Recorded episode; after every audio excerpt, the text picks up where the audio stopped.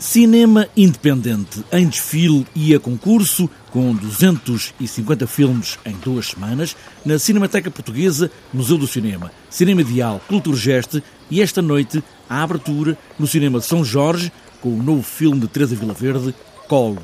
Mafalda Melo, uma das programadoras do Indie Lisboa, fala nesta abertura precisamente num dos momentos em que o cinema português tem mais holofotes eliminá-lo. Nós estamos a viver um, um, momento muito importante no cinema português e achámos que abrir com o filme da Teresa Vilaverde do Colo seria uma celebração também desse momento feliz que estamos a viver. Os filmes portugueses têm sido muitas vezes premiados lá fora, nos festivais internacionais, inclusive alguns que, que nós vamos mostrar aqui em competição nacional e, portanto, esse filme faz sentido e faz sentido com, com o resto da programação. E eu decidi dedicar-me a uma só pessoa. Uma programação destes dias que segue o que se passa neste momento atual é a linha que segue o Indie e agora? Portanto, existe uma linha mais ou menos temática que olha muito sobre a atualidade, não só portuguesa como internacional, e se procurarmos esse fio condutor, ele começa exatamente na sessão de abertura com o Paulo da Teresa Vila Verde. E nesta edição do Indie, o cinema português está em grande número, é de resto o maior número de filmes portugueses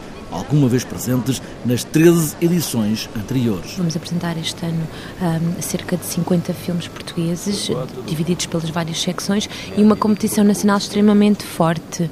Um, alguns dos exemplos, o regresso do Jorge Cramês, por exemplo, uh, que, que, realizou o filme Amor, Amor, depois do Capacete Dourado, que foi sensivelmente filmado há 10 anos. Ele teve, esteve a trabalhar sempre em curta-metragem e apresenta agora a sua longa-metragem. O filme da, da Rosa Coutinho Cabral, Coração Negro.